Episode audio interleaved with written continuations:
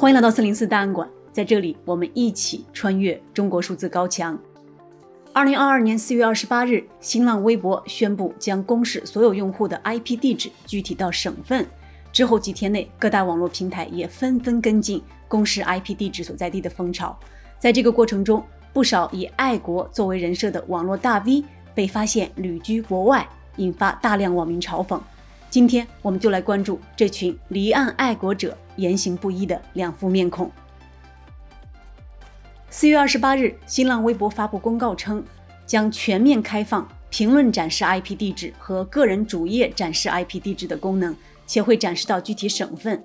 这条公告一经发布，迅速在中文互联网掀起一波关于网络实名制的讨论浪潮。之后，新浪科技、红星新闻报道。抖音、快手、小红书、今日头条、知乎等也都相继上线了网络用户 IP 地址显示的功能。具体来说，在境外的用户可以显示到国家，在境内的则可以显示到省市，而且用户无法关闭此项功能。也就是说，IP 地址为强制显示。其实，早在一个月前的三月四日。新浪微博就已经率先对带有乌克兰、俄罗斯字样的博文显示发帖博主的 IP 地址以及回帖用户的 IP 地址。上述各平台对于信息的进一步监管，并非一夜之间的单方面决定。中国国家网信办在去年十月就发布了《互联网用户账号名称信息管理规定》征求意见稿，其中明确规定，平台应当以显著方式在用户账号讯息页面展示账号 IP 地址属地。境内用户 IP 属地需标注到省区市，境外 IP 属地需标注到国家地区。显示 IP 地址的措施一经实施，网友们很快发现，几位曾经常大骂其他国家的爱国大 V 的 IP 地址都显示是在国外。例如，作为微博爱国大 V 的第八官微被发现 IP 地址竟然是在中国台湾。此后一天内，其 IP 地址又几次更换到中国香港、日本、浙江等地。面对质疑，第八官微的博主亲自发文出面回应自己 IP 更换的问题。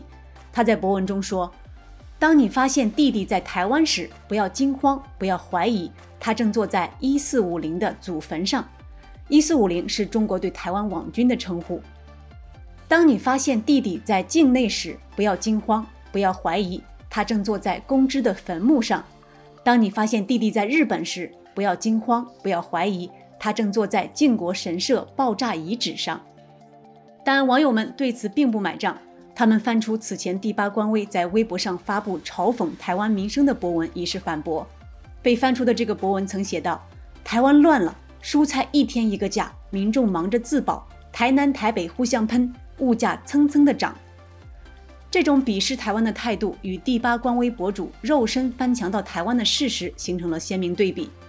之后，五月七日，有台湾媒体的相关报道证实，第八官微的运营者是一位名叫尹元成的台湾花莲人，这人还与一名来自中国大陆山西省的女子结为了夫妻。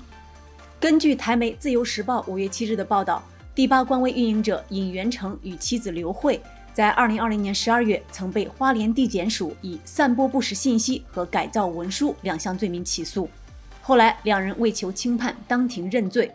花莲地方法院对尹元成的两项罪名分别处以有期徒刑三个月、拘役五十日的处罚，并判决刘慧拘役四十日，缓刑两年，得一颗罚金。意思是，鉴于情节轻微，可以交钱代替服刑。五月十一日，中国国务院台湾事务办公室国台办也回应了第八官位在台湾因造谣被起诉的事件。国台办发言人朱凤莲说，之前出现过岛内一些别有用心的人在有关网站平台蓄意制造事端，破坏两岸交流氛围，挑拨两岸同胞对立的事。这项措施能帮助两岸同胞擦亮眼睛。此番言论被认为是中国政府单方面舍弃了第八官微这样的离岸爱国者。在这次事件之后，另一位活跃在微博及微信公众号平台的爱国大 V 连岳也被其 IP 地址出卖，显示他人在日本。此前，连岳曾于2017年在其微信公众号撰文：“中国的未来会很惨吗？”发表如下这番言论：“我很看好我们的未来。我对那些移民日本的人说，别去，你迟早会被类似奥姆真理教的组织毒死。我对那些移民美国的人说。”别去，你迟早会死于类似九幺幺的恐怖袭击。在去年答读者疑问的是否回归中国一文中，连岳再次表示，离开中国就意味着离开机会与财富，孩子也失去更好的未来。而在二零一九年，他甚至还写了一篇名为《谈谈移民：我与我的皮肤》的文章，其中提到有关移民的问题。他表示，不停有人问有关移民的问题，我活了半辈子，这个问题前几年想清楚了，我自己肯定不会移民离开中国的。然而，自微信公众号也开始公布作者的 IP 地址后，网友发现，连岳自四月二十七日开始发布的文章，IP 地址都显示在日本。之后，有网友在连岳的微信文章下留言质问他：“中国这么好，您怎么抛弃他去日本了？”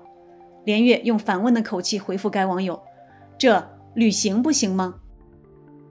然而，日本驻华大使馆曾于二月份在微博上发文表示，因为疫情原因，以旅游为目的的外国人仍将不能入境，该限制措施至今有效。因此，连岳说自己在日本的原因是旅游，显然缺乏说服力。随后，连岳在四月二十七日写了一篇题为《我为什么在日本》的文章，试图回应网络上的质疑声音。他在文中说：“我确实在日本，我和家人拿到的是医疗签证，下个月我就会回到中国，待在我爱的大福建。我生是中国人，死是中国鬼。”这一点永远是确定的。虽然连岳的不少粉丝在留言区表达了对他的支持，网络上还是有很多人撰文抨击这种离岸爱国的行为。例如，微信公众号“义不帝勤鲁仲连”发表了一篇题为《润日爱国的连岳老师塌房了》的文章。他讽刺说，岳不群老师前几天才说过，在中国，只要我们谨慎、镇静、务实、负责，家庭的小日子与国家的大日子都不必担心。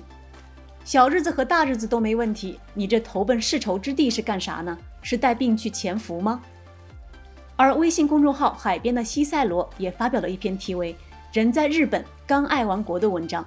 他说：“原来总教育我们爱国的连岳老师在日本啊，好多平素爱国口号喊得震天响，天天唱着‘我和我的祖国一刻也不能分割’的正能量大 V，昨天一发文，大家才发现，很多人不仅早就割了。”而且割哪去不好，偏偏割去了他们平素最为痛骂的美日欧。其实，爱国大 V 被爆出身在曹营心在汉已经不止一次。此前最著名的离岸爱国者是司马南，司马南曾大言不惭地说出“反对美国才要去美国”这样的话。接下来，我们为大家梳理一些之前活跃的离岸爱国者自相矛盾的言行。一、司马南。司马南曾在二零一二年一月二十日发微博称：“美国是全世界人民的敌人，剥削世界各国，类似一个巨大的肿瘤。世界各地人民都质疑美国。”然而，在这之后，司马南便登上了前往美国的飞机，而且随后就在机场被手扶梯夹到头，这也是司马南被网友戏称为“司马夹头”的由来。官方媒体深圳卫视当年曾播报过这则新闻。几天后，司马南自己也发布微博证实了这件事的存在。他在微博里说：“二零一二年一月二十日晚，华盛顿国际机场，本人被滚梯与悬墙间未设任何防护的夹角突然卡住头颈。”二、陈平，北大教授陈平也常年在微博发文抨击美国，并多次在诸如演讲的公开场合细数美国存在的问题。例如，二零一九年，陈平在清华的国情讲坛中说道：“美国人生活在水深火热之中。”现在我们面临的第一个机遇是什么呢？就是发达国家、高收入社会已经陷入困境。道理很简单：收入越高，富而骄，骄而惰，不愿意干活了，依靠外劳。不愿意生娃娃了，所以发达国家的白人精英统治的局面，在民主政治底下，一人一票，自杀，自交终结，自杀的时间也很短，大概有个二十年差不多。这是现在西方社会最大的危机。日本呢，他不放移民进来，但是没有战斗力了，啊，都是宅男宅女，连那个谈恋爱的积极性都没有了，生娃积极性没有了。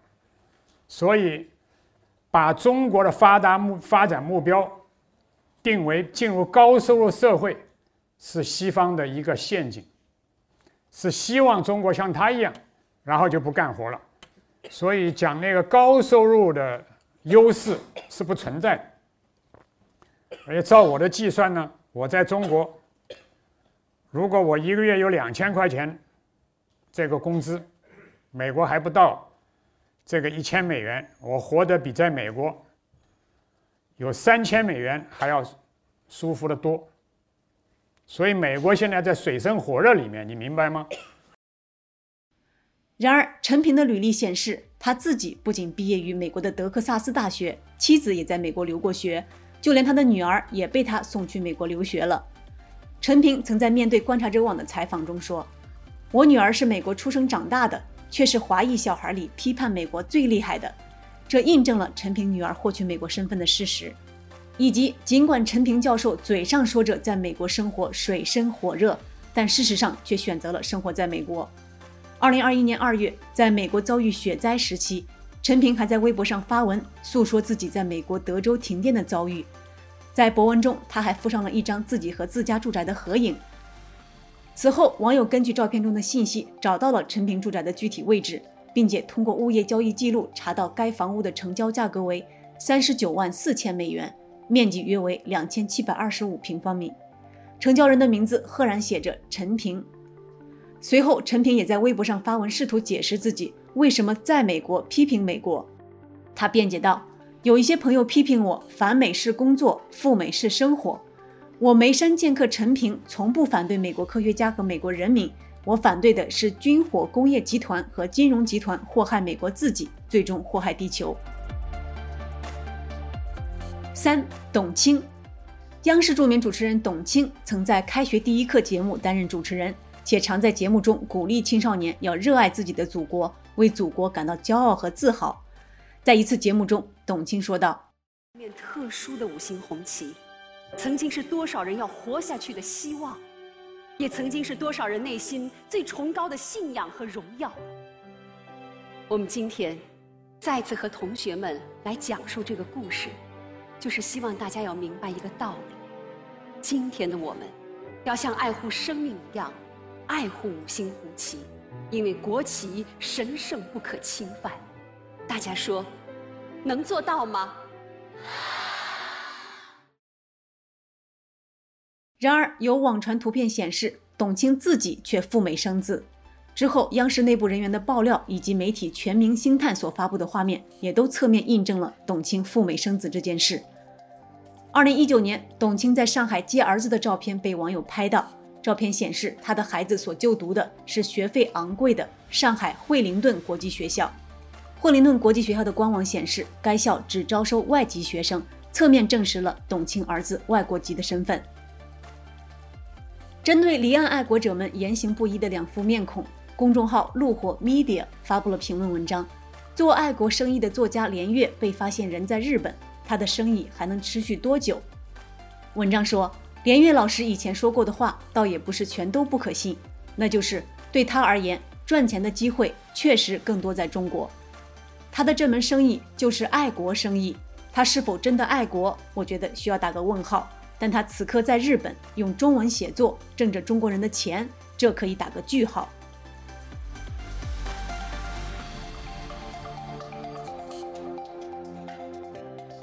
中国数字时代 CDT 致力于记录和传播中文互联网上被审查的信息，以及人们与审查对抗的努力。